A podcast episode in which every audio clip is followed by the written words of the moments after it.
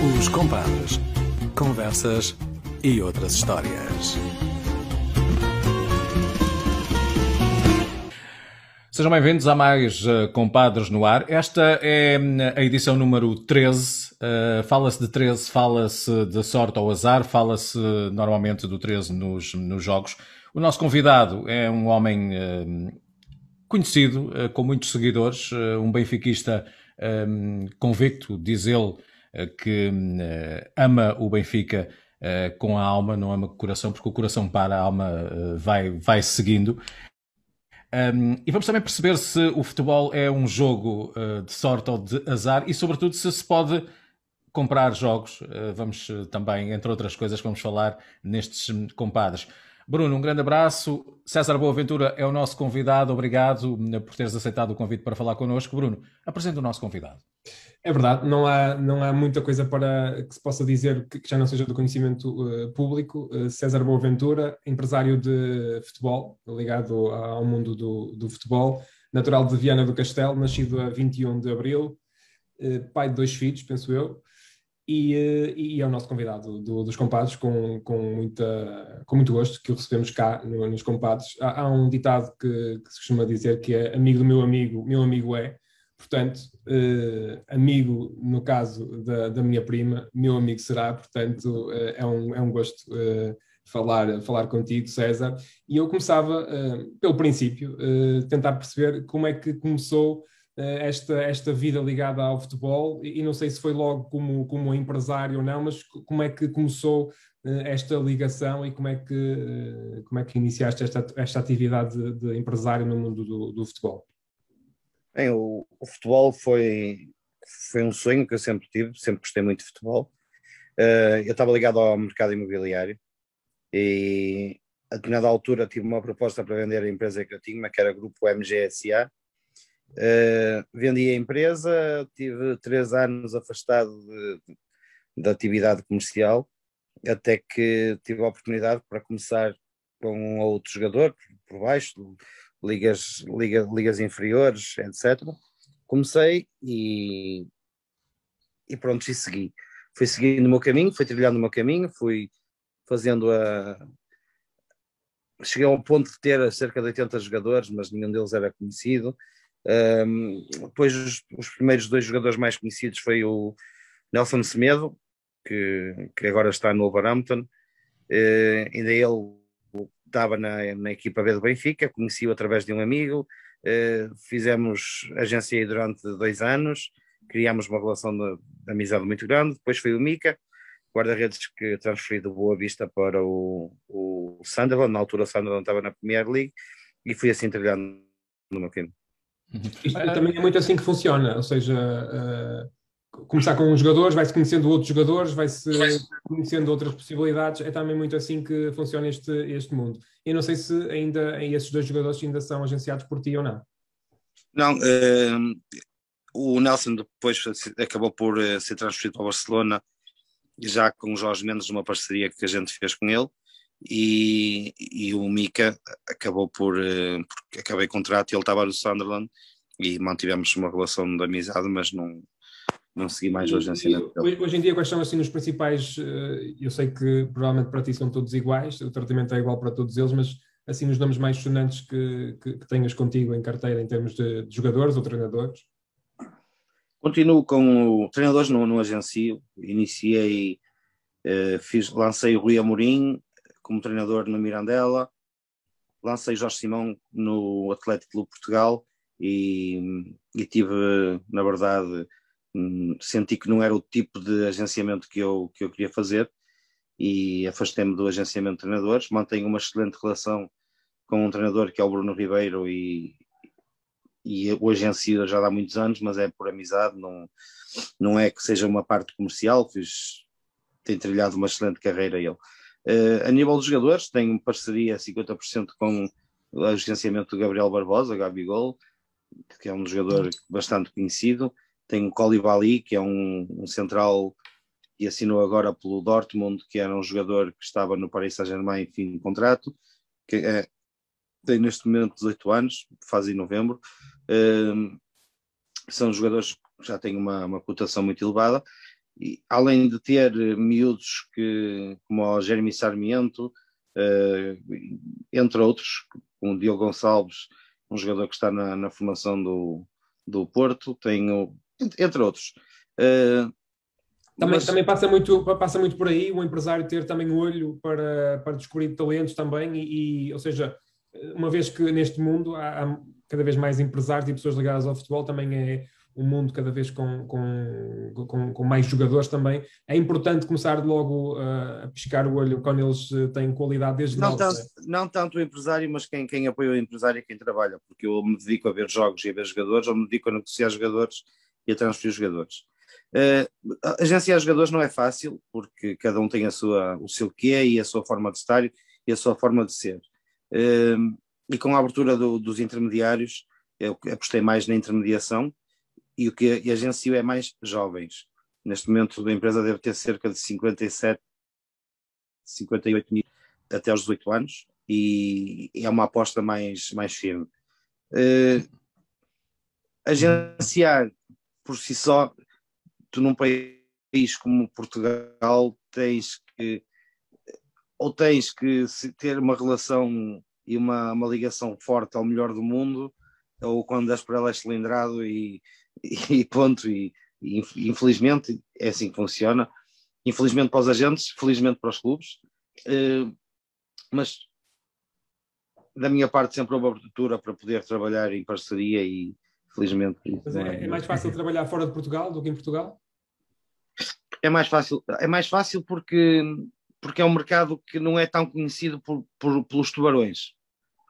Uh, Portugal acabou por ser, por se dimensionar em termos de captação de jovens jogadores, uh, como um país de, de, luxo. Ou seja, grandes talentos saem de Portugal e todas as grandes empresas do mundo têm jogadores em Portugal. Eu sou sócio de, de, duas empresas, uma delas tem o, sociedade, a outra é só minha. Uh, essa que tem sociedade é uma empresa que tem talentos de relevo. Uh, não vou falar, citar os nomes porque não, não sou eu que estou à frente dessa empresa, eu apenas faço o trabalho de, de quando faz falta falar com os pais dos jogadores e, e negociá-los. É o meu trabalho, mas quem toma conta deles não sou eu. E, e prefiro mil vezes fazer trabalhos como tenho feito, como o Lucas Trossard do Olympique de Lyon para o Arco de Berlim no ano passado, eh, uma transferência de 25 milhões de euros.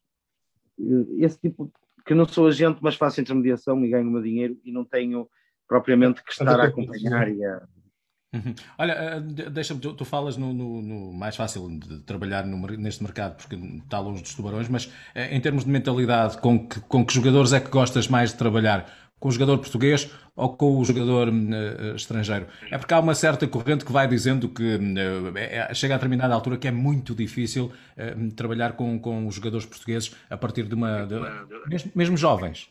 Não, isto, o, o, jogador português, pela valorização que teve, todos pensam que são Cristianos Ronaldo. E não são, porque Cristiano Ronaldo ainda só existe um. Existem outros que, que tentam ser e que se esforçam mas não é só com o esforço, porque também tem que nascer com as pessoas. Um, mas tu chegas a, uma, a um clube como, uma academia como a Sporting, ou já do Braga, e para assinar com um jogador pedem-te 100 ou 200 mil euros. Um miúdo com 16, 17 anos. E depois o pai ou a mãe uh, estão em cima e porque o filho é que tem muito bom e o filho... O filho e, e tu, tu no estrangeiro não encontras isso. Tu vais, por exemplo, a...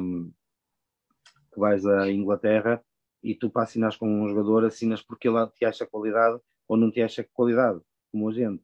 Tu em França é exatamente o mesmo. Eh, é rara a exceção do jogador que te pede, que te pede, que te pede, que te pede.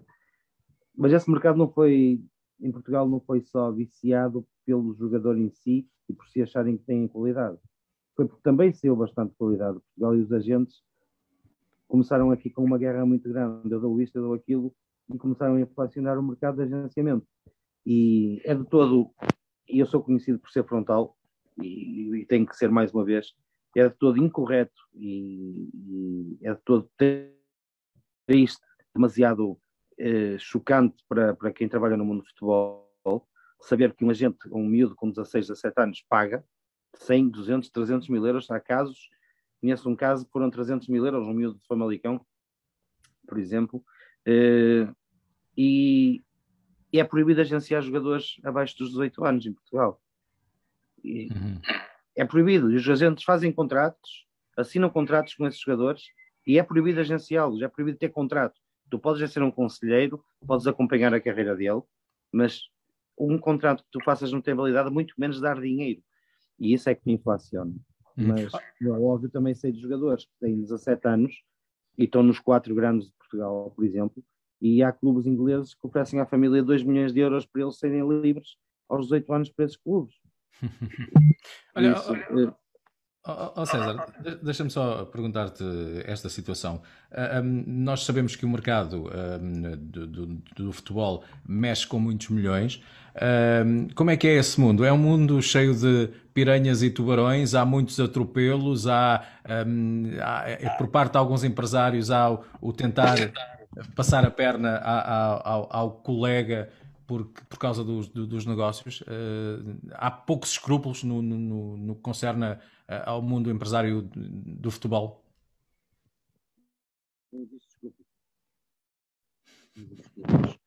Uh, o grande problema do, do, do, futebol é que é um mundo que movimenta tanto dinheiro que aqueles que já têm muito não veem meios para atingir os objetivos.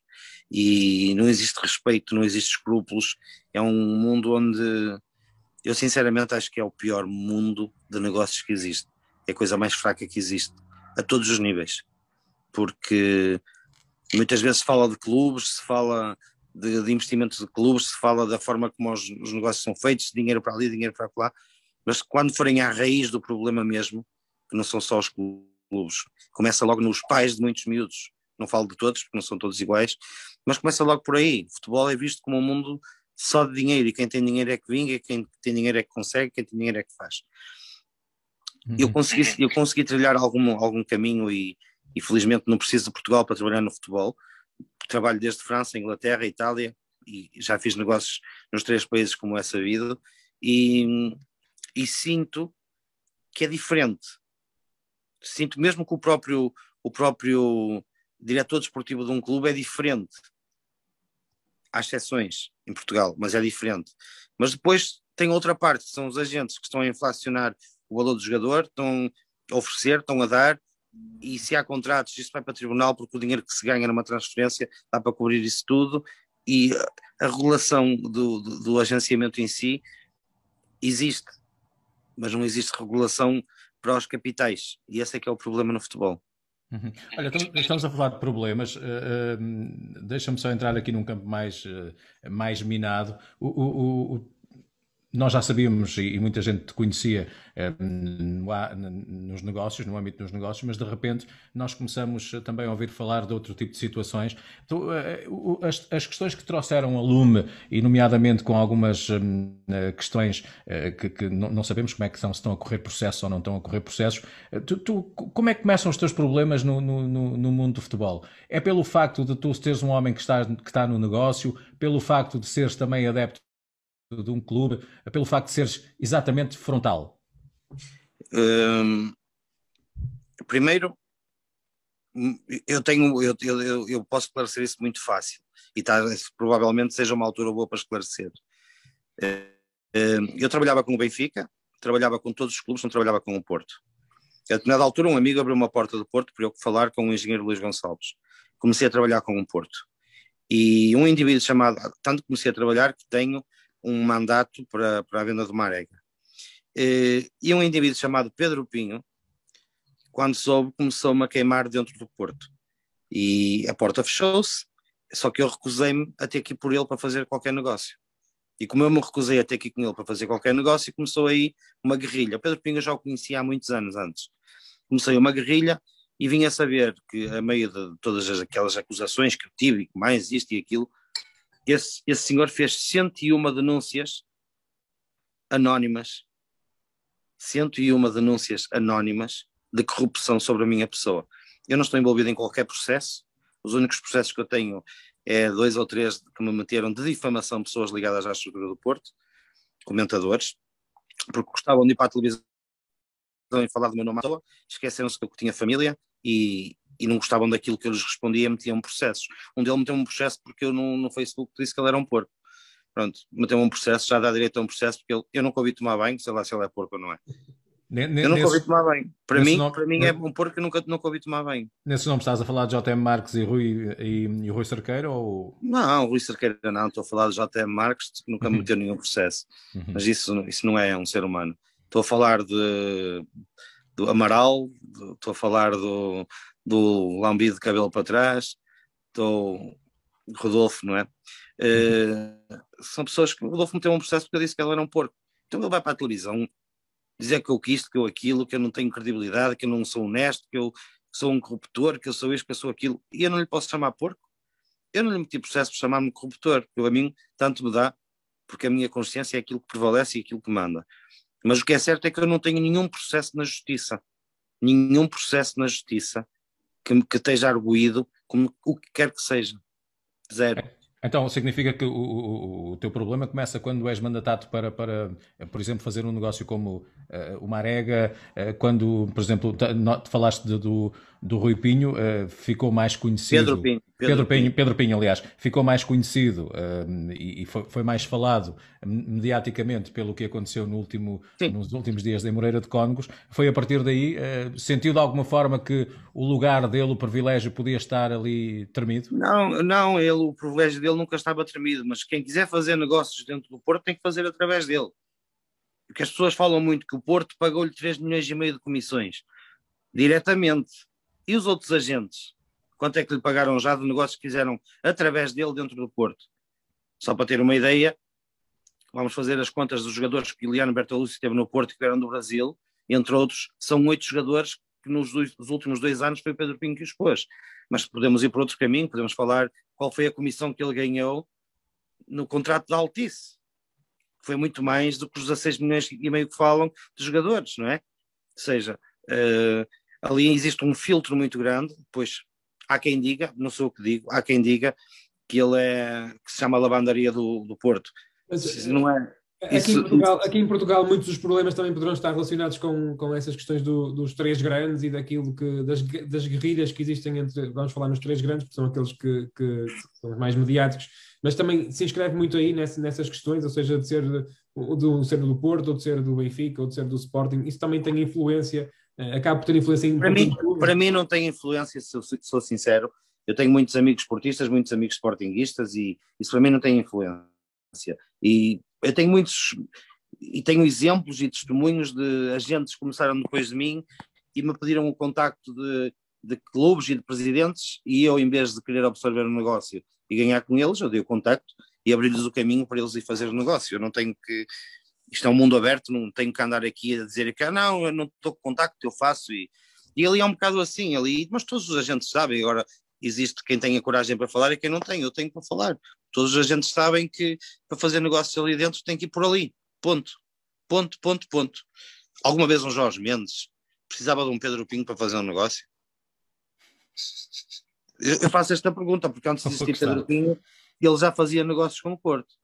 Uhum. E como é que aparece Pedro Pinho no Fábio Silva? Ele não era agente de jogador.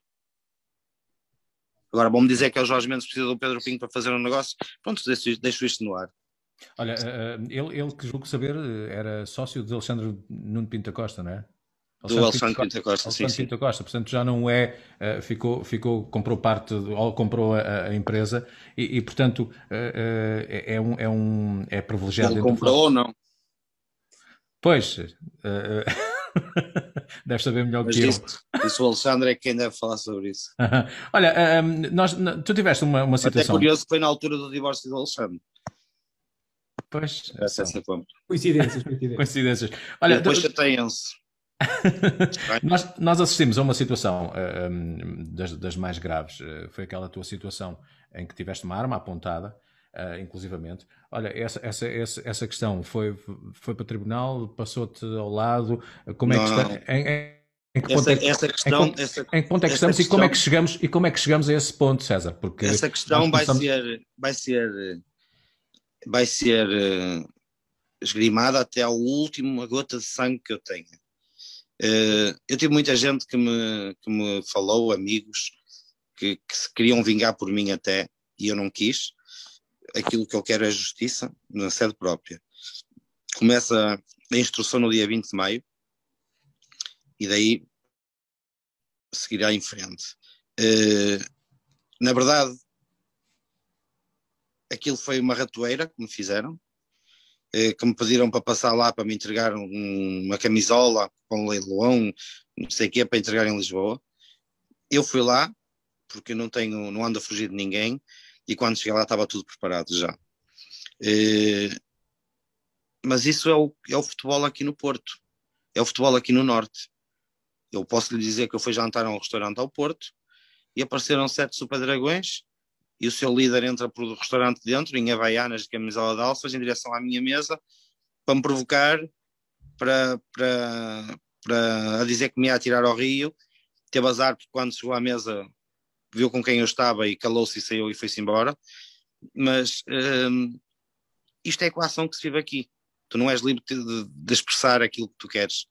E se pensavam que eu ia sair daqui, não sei. Eu continuo aqui.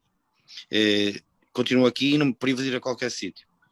Porque quem fica mal são eles. Não somos nós. E essa, também, é, essa não... também é a melhor forma de, de, digamos que, combater, combater esse, tipo, esse tipo de situações, ou seja, mostrar que, que se continua igual e, e, e sem qualquer. E Mas porquê é que eu não hei de continuar igual? Eu não lhes devo nada. Eu ouço falar mal do clube que eu sou adepto e sócio. Eu não, nem por isso tenho que, que dizer que eles não, têm, não podem ter opinião. E porquê é que os outros não podem ter opinião? Mas porquê? Isto aqui é um regime? Se é um regime, ele vai acabar. Não vai durar sempre. Olha, mas uh, nós aqui equacionamos e entramos num campo em que é, é, é, segurança, é a vida de uma pessoa que está, mas não só, porque tu também tens, tens família. Como é que. Ah, tenho família, cá... tenho um filho com 13 anos que na altura tinha uh, 11 anos, não é? 11, ia fazer 12 anos, uhum. que, que entrou em pânico, que tem pânicos seguidos e que, enquanto que não estava a viver com o pai, ele não descansou por, com medo que fizessem mal ao pai e, e abraçar-me como um protetor. E eu lembro-me de estar na polícia judiciária e o miúdo não soube no próprio dia. E um amigo na escola fez troça dele e mostrou-lhe o vídeo. E o miúdo liga-me aos gritos. E eu estava na polícia judiciária a fazer a denúncia. E eu pus em alta voz e as pessoas da polícia judiciária de Lisboa ouviram o que é que o miúdo disse. E isso é, é, é de todo é ridículo, é ridículo. Como é que um ser humano como aquele tem a coragem de fazer um espalhafato daqueles em direto com uma arma para intimidar? E as palavras que me disse antes de começar a gravar foi: tudo que eu vou dizer do Luís Filipe Vieira, tu dizes que é verdade. E ele dizia, eu dizia mentira, mentira, mentira. Porquê? Ele queria que eu mentisse sob ameaça, sob coação. Eu fui sequestrado, eu fui ameaçado com uma arma de fogo, eu fui agredido e provavelmente eu não tenha tido reação ali para não perder a minha razão. Mas provavelmente um dia que se passar, eu tenho a feliz sorte de não o ter voltado a encontrar. Porque seria um grande, a grande infelicidade dele era encontrá-lo pessoalmente dias após. Mas pronto, hoje em dia estou mais calmo, isto tem que ser gerido em sede própria, na justiça, e é na justiça que vai ser tratado. Olha, continuas a receber algumas ameaças ou não? Até porque tu. tu, tu Estas ameaças são constantes no, no Facebook, uhum. são constantes, mas isso, estou desculpando uma expressão, estou-me a cagar por eles todos. Fazes bem. Olha, diz-me só uma coisa, mas tu não achas que de vez em quando te pões, te pões uh, um pouco a jeito, no sentido em que uh, nós sabemos que as redes sociais é, é, é onde se verte muito, muito veneno. Um, e, e, também, eh, de quando em vez, uh, alguns dos teus eh, posts, até porque tu, tu, como dizes, não deves nada a ninguém, nem temes, uh, mas alguns posts, ainda agora, uh, acerca do, do Rui Cerqueiro, o último post que puseste há dois ou três dias, um, que vem acicatar algumas situações de, de, de, de, de complicação. não, não achas que te pões um bocado a jeito ou, ou nem te preocupas sequer com isso? Não, é, o post que eu fiz acerca do Rui Cerqueira foi, copiei copiei de um, uh, de um, de um blog e, e, pus o post. Uh, porque, mas porque me identifico naquele post, porque sei que aquilo é verdade e porque sei que é assim que funciona. E, quem, e, quem, e, e tive a oportunidade de dizer ao diretor da TVI, porque o nome dele estava lá referido, tive a oportunidade de dizer, porque ele contactou-me via Facebook a dizer que não, não se revia naquilo, tive a oportunidade de lhe explicar o porquê de eu ter posto, e de lhe dizer que hum, o futebol também está assim e eles estão a pagar com a, com a, com a moeda que estão, são os jornalistas que estão a pagar neste momento, chegou a fase deles, porque eles sempre se deixaram, sempre se deixaram intimidar. Não tiveram a coragem de muitas vezes vir a público dizer aquilo que se passava. Muitos foram agredidos e calaram e comeram, depois compraram o silêncio deles. E foi isso que não conseguiram fazer comigo, e se calhar eu fui um, uma abertura para muita gente no desporto não se calar e continuar a falar. E por isso agora existe mais barulho, porque muita gente já começa a falar as verdades. E eu honro-me todos os dias, seja do Benfica, Porto, Sporting, seja do que for, honro-me todos os dias de ter tido a frontalidade que eu tive. Porque as pessoas tentavam me linkar e colar ao Benfica. Mas o meu problema não era linkado ou colado ao Benfica, porque eu não estou em processo de, de, de, de e-mails, de, nada. Eu estou em zero. Eu sempre disse foi aquilo que era a verdade, aquilo que eu sentia. E aquilo que eu via. Uhum. César, em, em que a judiciária te foi fazer buscas a casa e tu tens uma frase que é muito engraçada e que eu, eh, também para não tornarmos isto assim eh, tão pesado, continuas a achar que a Polícia Judiciária é uma boa empresa para ajudar na limpeza de coisas que já não fazem falta em casa? Não, eu não disse que era uma boa empresa para ajudar. Porque não, não, estou, estou, estou, não, estou-te a perguntar se, Mas digo mais poderia ser também. O procurador, o procurador foi que os convocou para fazer o serviço deles. Como é hum. óbvio, é há um procurador que os está a convocar para fazer o serviço deles. E aquilo que eu disse, ajudar em casa. E foi hum. que, as palavras que eu disse ao procurador na minha casa foi como é que me incomodam às 8 da manhã, reviram a casa de baixo para cima e não têm a coragem de me constituir arguído. Hum. Ainda hoje não sei porque é que foram fazer as buscas. Mas não sabes, não tava... sabes em, em, em câmbio até que foi? Uh, cashball, o que, é que, o que é que foi? É no, é no, no não, no, o cashball esse é um problema de Sporting. É no âmbito hum. daquilo que eles alegam de corrupção a jogadores, isto e daquilo. Se tem provas, eu já era constituído arguido há muito tempo. Isto não é só é óbvio que têm que fazer o trabalho deles, mas normalmente quando há buscas existem arguídos, uhum. ou são constituídos arguídos. E o que ele foi lá fazer foi, em 2020 foi pedir um telemóvel, em 2021, foi pedir, perguntar onde é que estava o telemóvel de 2015, 2016. Olha, aquelas escutas, aquelas escutas que aparecem, é, onde vais conversando com Luís Filipe Vieira, penso no âmbito do Rui Vitória, uh, estavam nesse telemóvel, uh, como é que vazaram para, para cá para fora? Não, isso, isso, isso, isso, eu processei a pessoa, eu sei quem foi, isso foi um amigo, porque eu não fiz, eu não falei nada de mal nessa chamada. Sim, sim, sim, sim. sim. Eu, eu estou a fazer o meu trabalho e o presidente do Benfica respondeu a fazer o trabalho dele. Tanto que não baixou o preço, o treinador não foi. Porque se ele baixasse o preço para 7 milhões de euros, o treinador tinha ido. E há uma pessoa que está dentro do carro comigo, que é uma pessoa que eu conheço há muito tempo, e gravou um vídeo e vendeu por X dinheiro a alguém do Porto.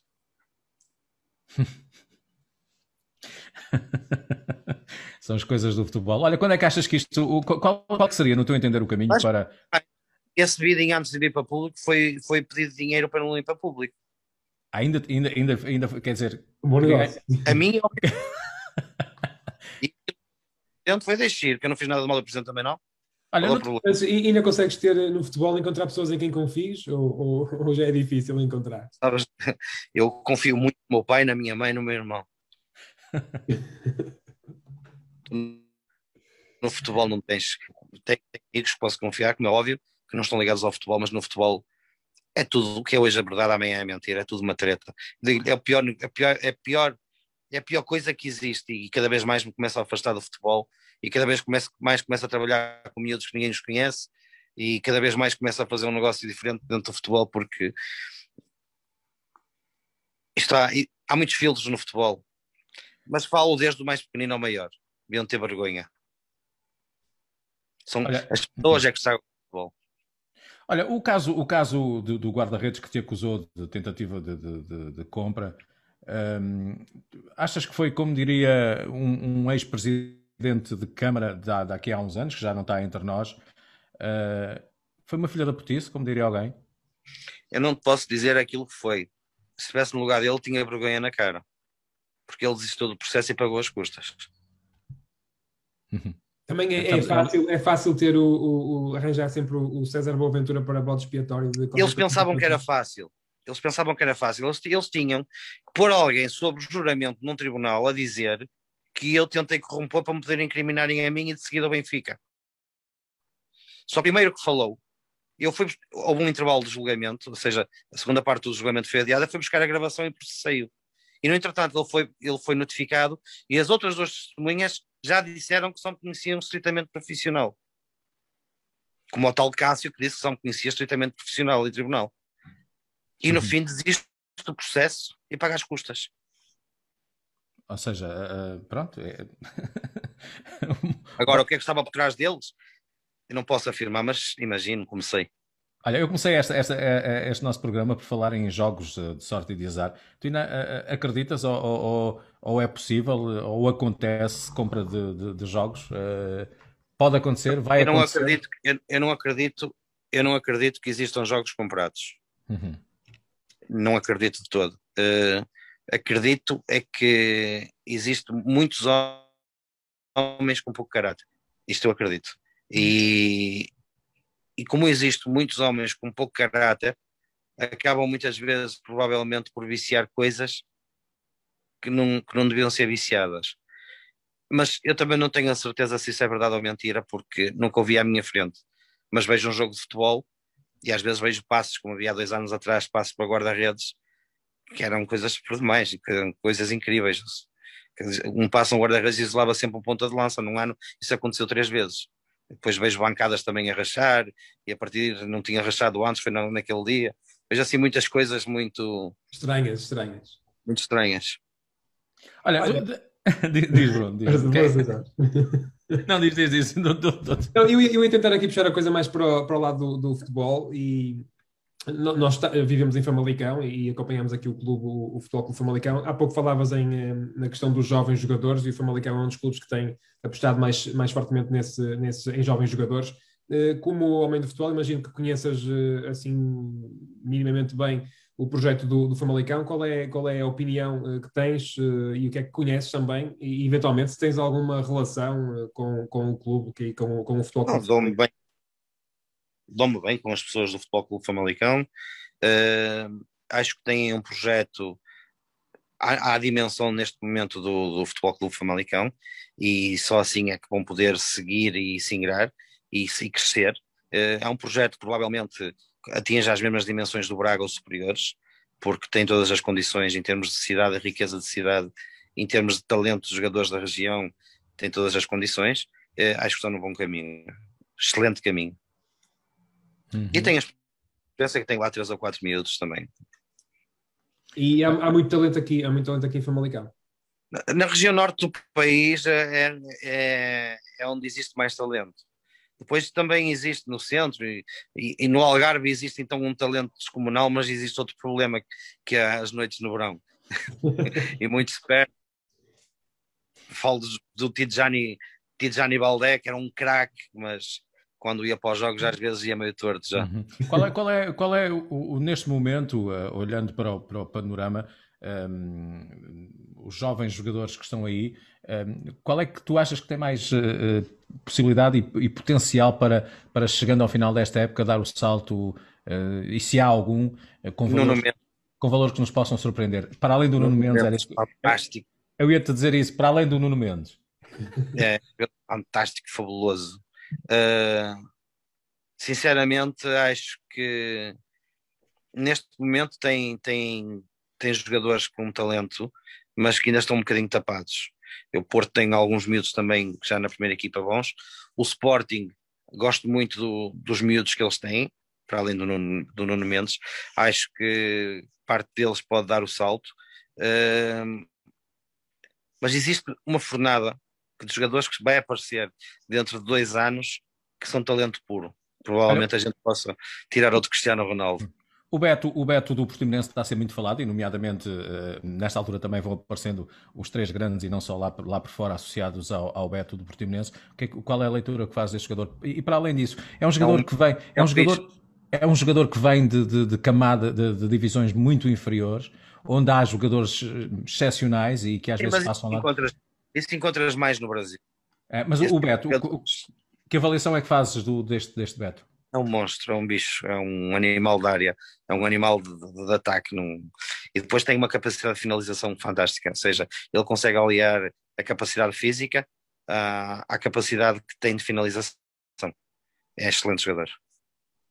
Eu ia também ia falar aqui de uma questão que muitas vezes fala-se no talento dos jogadores e sabemos que alguns deles têm muito talento, mas depois chegam a algumas equipas e que não rendem aquilo que, que é o esperado, porque há muitas circunstâncias que fazem variar provavelmente essa, essas questões. Lembro-me aqui de dois casos de jogadores que não eram propriamente jovens, mas que eram que vinham com, com rótulos de, de, de craques e de, e de grandes jogadores e que efetivamente já tinham demonstrado assim, assim ser. Falo, por exemplo, do, do Ferreira e do Gabigol, que falámos ainda há pouco. Penso que são negócios que, eh, que intermediaste ou que de alguma forma tiveste envolvido na, na, vinda para o Benfica e que na passagem pelo Benfica alguma coisa falhou para eles não, não revelarem aquele rendimento que era. Primeiro, que era primeiro tens a, a adaptação, e esse foi o grande problema do Facundo Ferreira. Foi a adaptação, ele vinha de um país de leste, como vocês sabem, e quando as coisas se tornavam mais fáceis, o futebol era mais fácil.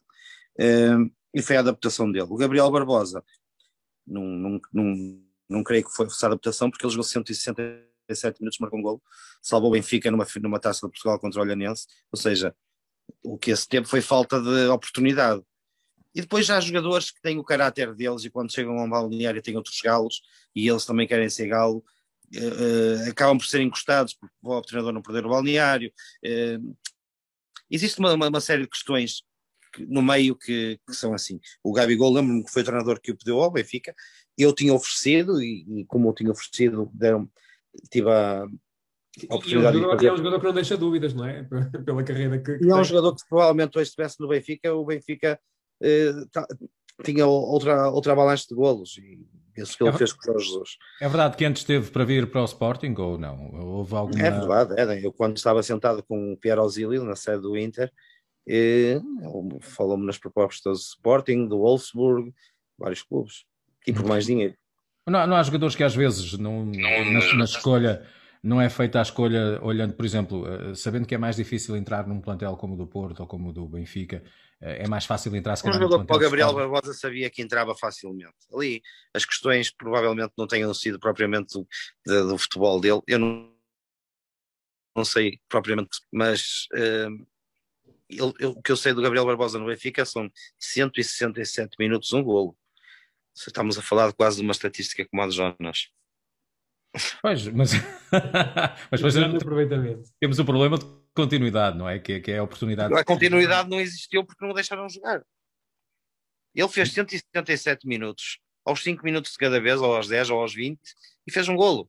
Um golo importantíssimo na altura, que foi na, na, numa meia final da Taça de Portugal, com o Olhanense, aos quartos de final, e que o Benfica passou. Estava 0-0, ele marcou um golo de chapéu ao guarda-redes.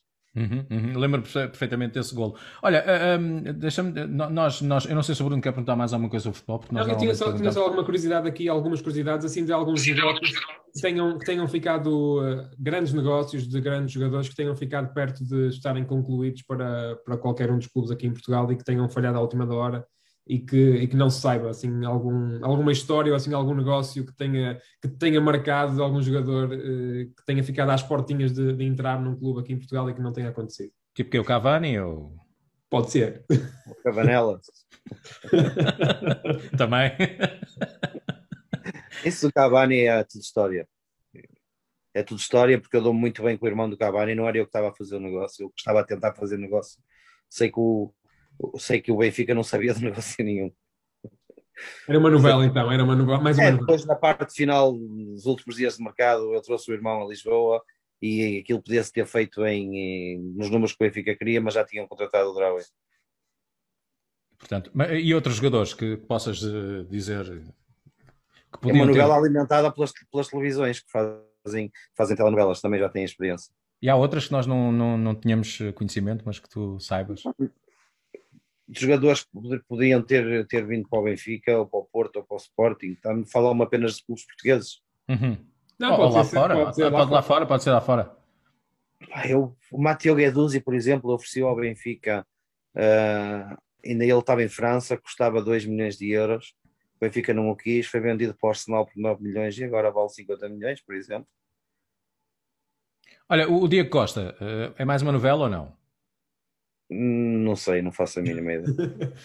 o, não, é nada comigo, não é nada O Haaland também foi oferecido ao Sporting aqui há uns anos, não foi? Por Dois exemplo, existe, existe outros, a gente se fosse a falar, mas jogadores, jogadores que poderiam ter vindo a custos baixos e que se ingraram e que não acabaram por não vir, sim, isso sim, isso sei, como o Matheus Gaduzzi, que fui eu, entre outros, sim. Agora, há uma coisa que eu, que eu tenho, que eu, que eu tenho, tenho muito, muito importante na minha vida. Eu até posso saber negócios que tiveram para acontecer, mas como eu não estava envolvido, eu não vou falar que eu não tenho nada a ver com a vida dos outros. Uhum, uhum. Olha, e, e, alguma história assim que possas partilhar connosco, uma história daquelas que uh, te, te, faça rir uh, ainda hoje num negócio? A transferência do Mika para o Sunderland. Como é que foi isso? Foi o único jogador no mundo, o único jogador no mundo que foi transferido depois da hora do mercado. e eu posso dizer que foi o único agente no mundo que conseguiu isso, porque nem o DG conseguiu, nem o, o, o Adriano, quando foi para o Leicester, conseguiu, eu consegui porque aquilo estava mesmo nos limites da hora. E quando aparece o erro no, no TMS, no, no, Sistema de Transferências Internacional, eram 11 e 59. 10 e 59, 11 e 59 lá que fechava lá o mercado. Não, minto, 11 e 59. E eu amarro no telemóvel e tiro uma fotografia ao erro e aparece a hora em baixo. Já estava tudo carregado e aquilo deu erro. Deu erro porque houve uma falha de internet. Nós fomos todos jantar, depois conseguiu-se concluir, fomos todos jantar 20 eh, minutos depois, meia-noite e 20, meia-noite e meia, recebo uma chamada do advogado a dizer transferência cancelada. Porquê? Porque foi, o TMS foi fora da hora. Eu contratei um advogado da Suíça, meti, entreguei-lhe os prints que tinha tirado as fotografias que tinha tirado ao computador.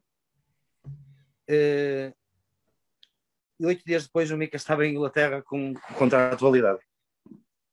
Olha, e, Olha, e há pouco, há pouco falavas no, no, no Marega, eh, ou seja, é, é, para, é para este, este mercado eh, que, que estás mandatado para, para arranjar um clube para Marega, é isso? Não, não, não, não. Isso, isso foi antes de começar as polémicas, foi ah, em 2015, 2016. Ah, portanto, agora não há nenhum negócio com, com, com o Porto.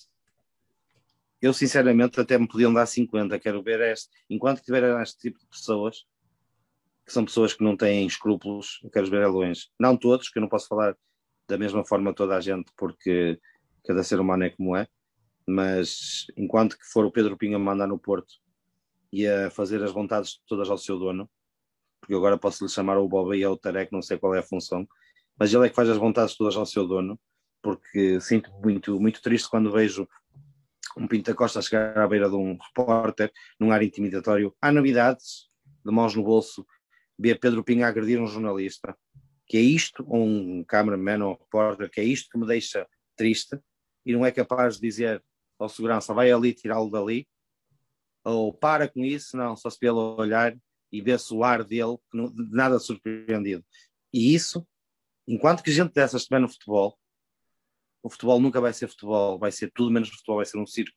Tu, tu não és como a multióticas, nem dás um desconto da idade. Não, eu não vou dar um desconto da idade por uma razão. Como é que um homem desses consegue ver tantos penaltis numa, numa época e não consegue ver esta agressão? Ele vê muito bem. Uhum. Tu, tu, eh, eu há pouco estava-te a questionar sobre isso eh, e depois passou-nos eh, que é como é que achas que há, que há remédio para esta para este, porque nós não podemos dizer que o, que o, que o futebol português está, está de boa saúde quando temos as cúpulas a funcionar como funcionam e toda esta discussão, toda esta confusão, não, não, não se fala de futebol, fala-se tudo quase menos de futebol. Fala-se no que gravita em torno do futebol, mas uh, como é que tu preconizas que, que, possa preconizas que possa haver mudança ou como é que isto já não tem remédio, vai, vai parar? Já, já não tem remédio? Olha, eu na minha opinião, uma opinião muito, muito, muito sincera. Primeiro, o futebol, os dirigentes deviam ter um prazo de validade como os iogurtes, porque eles vão ganhando vícios, vão querendo conquistando monopólios e depois continuam sempre com os mesmos vícios. Devia ser como Presidente da Câmara, podes fazer três mandatos e acabou. Isto é, ponto, é um ponto que eu acho. Mas cada mandato nunca devia ter mais que 3, 4 anos, que é o que é normalmente. Mas como um dirigente de futebol pode estar no futebol no máximo 10 anos. Assim como também acho que um agente de futebol não pode estar no futebol mais que 10 anos. Porque para não criar monopólios. Porque os monopólios são que estragam o futebol. E quando falo de monopólio, estou a falar de dinheiro. E o dinheiro é que estraga o futebol. E o facto de tu, tu começas a ver esta, a gravitar em torno do futebol, tanta polémica e tanto problema a partir do momento em que a Liga dos Campeões dá ao primeiro lugar 40 milhões de euros de acessos diretos. Ou seja, tu vês, vês os clubes que estão envolvidos no meio dessa guerra a não olhar a meios para atingir objetivos. E o dinheiro, lá está. É um dos problemas, é o, é o, é o problema principal do futebol. Ou então dividem o dinheiro por igual por todos os clubes, como os de televisão. Não faz sentido um Moreirense da vida receber 4 milhões de euros de, de direitos televisivos e um Benfica receber 12 milhões. Isso não faz sentido. Isso não, não, isso não cabe na cabeça a ninguém. O dinheiro tem que ser distribuído por igualdade, depois cada clube consiga conquistar mais adeptos, mais, mais patrocínios, mais visibilidade. Isso já faz parte de uma estratégia. Agora, primeiro é os dirigentes tinham que ter um prazo de validade, como eu digo, e a seguir é controlar o dinheiro de uma forma justa. Uhum. Falta, falta também alguma regulamentação e, e, há muito quem diga também que falta uh, formação, ou seja, um presidente, um empresário. Eu já não falo, eu já não falo, eu já não falo da formação, porque eu acho que a formação mais tarde ou mais cedo vai ser obrigatória. Mas a regulamentação sim, faz muita falta. Mas ela não existe porque não, não, não há interesse a quem está no poder. Uhum. Eu, eu, também diria que um presidente da Federação Portuguesa de Futebol não devia ser presidente mais seis anos. Ou seja, não existe. Porquê, porquê que foi regulamentado em termos de câmaras municipais, governos, Presidente da República? Está regulamentado porquê? Por causa dos monopólios.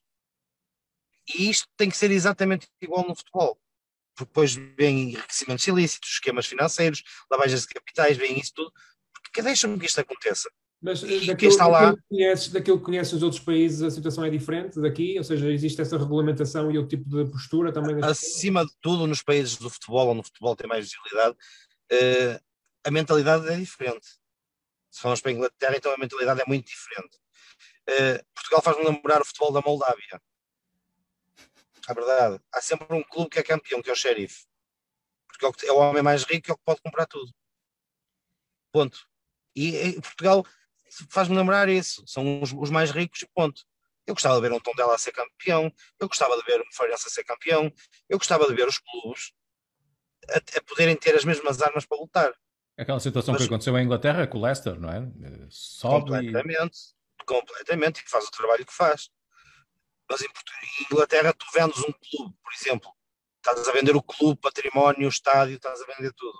Em Portugal, dizem, ah, vende o clube, não vende clube nenhum vende uma SAD, vende uma empresa, que essa empresa é detentora de direitos desportivos dos jogadores, ok? Que se falir, ninguém lhe vai roubar o terreno, nem o estádio, nem vai roubar nada disso. E se não pagar, fogem como os chineses do Atlético, fugiu e acabou. E o Atlético foi por água abaixo. Tudo isso tem que ser regulamentado, por exemplo. Uh, os clubes em Portugal gostam muito que os clubes sejam dos sócios, e bem. Mas para o futebol, ser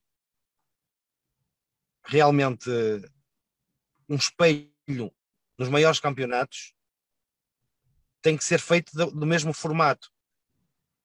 Nunca podemos pôr um, um, país como Portugal ou um clubes como portugueses lutar com clubes de Inglaterra. Porque os clubes de Inglaterra são de pessoas ricas e em Portugal são de sócios. Entendem? Uhum. Falámos, por exemplo, do, do Famalicão. O Famalicão tem o maior acionista do, da SAD Famalicão, é o mesmo acionista do Atlético Madrid, como sabem. Uh, mas o património é do clube, ele é acionista da SAD. Se ele amanhã se lembrar de fechar a porta, e se as coisas correrem mal, ou o clube tem a opção e tem dinheiro suficiente para poder pagar as dívidas, ou acontece o que aconteceu ao, ao, ao histórico Atlético Clube Portugal da Tapadinha, que teve que ir para a Distrital e começar de novo. Entre muitos, temos o, muitos o exemplo do, do, do, Desportivo das Aves também, como aconteceu na. Por exemplo. Por exemplo. Mas não estou a entender, o modelo inglês de, de, de, se quiser alguém aparecer, um árabe qualquer ou um russo a comprar um clube, um, tu, tu és a favor uh, de funcionar assim? Porque nós, quando se diz. Isso depende, eu é estou a favor, mas isso, isso depende dos estatutos dos clubes. Pois, mas quando se diz o clube aqui em Portugal os clubes são dos, dos sócios. Mas estamos Muitas a falar vezes nós sabemos... Benfica, Porto, não. Sporting, Braga, Guimarães, Guimarães, não sei, Benfica, Porto, Sporting, Braga. Os estatutos do clube dizem que só podem entrar acionistas minoritários. Mas há outros clubes, como o, Aves, por exemplo, que podem entrar maioritários. Uhum. Onde os estatutos dizem isso, e estamos a falar de clubes com dimensões muito elevadas, uh, na minha opinião, deve-se manter. Mas em clubes como mais pequenos, para existir uma concorrência leal no futebol em Portugal, deve ser regulamentada e quando for vendida não é uma SAD, tem que ser vendido o clube, o património. Uhum. Para quê? Para, para quem for para lá saber que se perder, vai perder património, vai perder capital, vai perder dinheiro. E eu consigo salvar uma época desportiva, vou-vos dar um exemplo, um orçamento de 3 milhões de euros. Ok? Jogadores baratos, ganham 5, 6 mil euros por mês, 7 mil, formação, jogadores que vêm de outros campeonatos mais pequenos, e faço uma equipa que até consigo eh, lutar para quinto, para quarto, para terceiro, consigo fazer um orçamento desses, por exemplo. Uh, e depois tenho aqui uma sobra de um milhão e meio de euros por ano. E eu, como dono do clube, meto um milhão e meio de euros ao, ao bolso. Porque só falo de direitos televisivos. E não me interessa estar a, a concorrer com os grandes. Uhum. Não me interessa. Depois de haver um jogador dar mais um e meio ou dois, eu, eu faço numa época 3, 4 milhões de euros para o meu bolso. E não me interessa estar a concorrer com os grandes. Estou no paraíso. Não. Devia ser obrigatório haver objetivos. E devia ser limitado também uh, uh, ao número de pessoas, ao tipo de pessoas que vai comprar o clube. Por exemplo, na minha opinião, uma das, uma das coisas que devia existir era uma garantia bancária a favor do governo ou, ou, ou, do clube, neste caso das SATs, que comportasse o, o, valor de amanhã fechar a porta. Muito superior ao valor que deram pela, pela SAD, por exemplo. Ou seja, há vários fatores. Uma espécie de seguro, não? Exatamente, vieram com a história dos PERs, as dívidas às finanças e ao fisco que têm os 12 anos para pagar, etc, etc, etc. Isso para mim é, é ridículo, porque qualquer pessoa pode comprar um clube e estar 10 anos a pagar aos bocadinhos e, e depois renova, e mais renova, e renova, e renova. Uhum. Olha, uh, vamos só. Tu, tu uh, para além do futebol, os teus tempos uh, mais livres, o que é que vais fazendo? É futebol ou. Para, para além de ginásio, para além de ginásio. Para além de ginásio e. e Estás a trabalhar, também... a trabalhar bastante. É, tá, tá, és, és um, um digital influencer, porque muito ativo também no Instagram e no Facebook. Uh, tens muitos seguidores, como, como começamos a, a sim, dizer. Sim. Também vai, és um indivíduo que se gosta de divertir também, porque também a vida não é só, não, não são só tristezas. Como é que tu passas depois os teus tempos, as tuas férias? Gostas de viajar? O que é que, o que, é que costumas fazer? Uh, vocês estão a ouvir? Sim, sim. sim. Opa, gosto de passar com os amigos, com a família, gosto de ir para uma casa todos juntos, estamos todos juntos. Não sou pessoa de muito, muitos luxos, gosto de, gosto é de estar com amigos e família. E esse César que vocês veem nas televisões, e isso não é o César, não é o verdadeiro César, isso é uma personagem que tem que ser criada, porque eu sou uma pessoa muito humilde, muito, muito amiga do meu amigo, sou uma pessoa muito, muito dócil, muito, muito afável para os amigos e os meus amigos sabem disso. Uhum. Bruno. Vamos, vamos também para não tomar. E o, Bruno pode saber junto da prima. Exato, exato. É aquela frase que eu disse no início, aquele ditado que eu disse no início, eh, para mim é o que vale, porque uh, realmente amigo do meu amigo, meu amigo é, portanto, uh, desde o momento que é amigo da, da, minha prima, portanto, uh, nada, mais, nada mais de restam de dúvidas.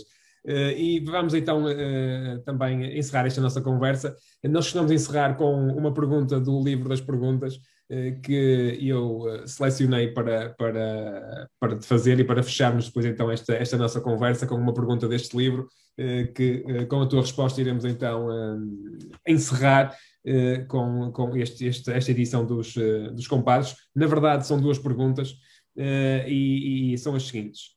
Qual foi a sua maior desilusão na vida e o seu maior fracasso? Meu maior fracasso. Maior desilusão, maior fracasso sinceramente, eh, não tenho nenhum fracasso, porque na minha vida, eh, se não consegui à primeira, consegui à segunda, e se não foi à segunda, foi à terceira. Por isso, não é um fracasso. Desilusão eh, é para pessoas depressivas, eu não sou uma pessoa que, que tenha desilusões, é, sou aquela pessoa que aceita uh, o bem, aceita o mal, uh, e quando não aceito, vou atrás. Por isso, não tenho nenhuma desilusão. Uhum. César, uh, foi um gosto agradecer-te mais uma vez o facto de. Não foi fácil este, este nosso parte, não foi fácil para conseguirmos estar aqui é a gravar, mas, mas conseguimos, mas conseguimos e nós agradecemos-te o, uh, o esforço e a, e a, tentativa. Foi um gosto receber-te aqui nos Compadas e esperamos então, certamente, que futuramente encontrar-nos noutros âmbitos e, e, ter a possibilidade também de nos conhecermos. Muito obrigado. Olha, felicidades. Muito obrigado pela oportunidade e, uhum. e agradeço-lhes também a oportunidade de ter, ter estado aqui a conversar com vocês. Gostei muito uhum. e, e, e disponham de tudo o que vocês precisarem. E um abraço para toda a gente que vai ouvir isto também. Saúde com um cumprimento, seja de clube for. Obrigado, felicidades obrigado, um abraço, e, e bons, negócios, bons negócios e, e, que a vida corra da melhor forma e, e que tudo passe e, pronto, e que se apazigue, que se apazigue o que é bem preciso. Aquele grande Muito abraço, obrigado. César. Obrigado. Um abraço, um abraço, César. Obrigado. Um abraço.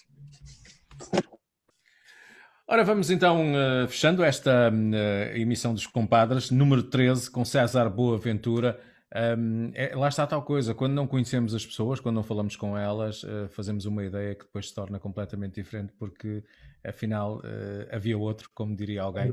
Não, e isto até eu diria que é, que é, bastante comum, de aquilo que o César disse, de uh, a pessoa mediática não corresponde à pessoa na, vida, na sua vida pessoal, e sabemos que existem, existem muitos casos desse género, e o César parece ser mais um, um desses casos até, porque nós não, conhecemos bem, mas até pelas referências que, que temos, é, assim, é mesmo assim, mas não deixa de ser uma pessoa com, com alguma dose de polémica e com muita frontalidade e que hoje ficou então provado aqui nos compadres que são duas características do, do César Boaventura e esperemos também que as pessoas tenham a oportunidade de conhecer este lado do, do César, que acho que ficou aqui também bem patente na, na nossa conversa de hoje.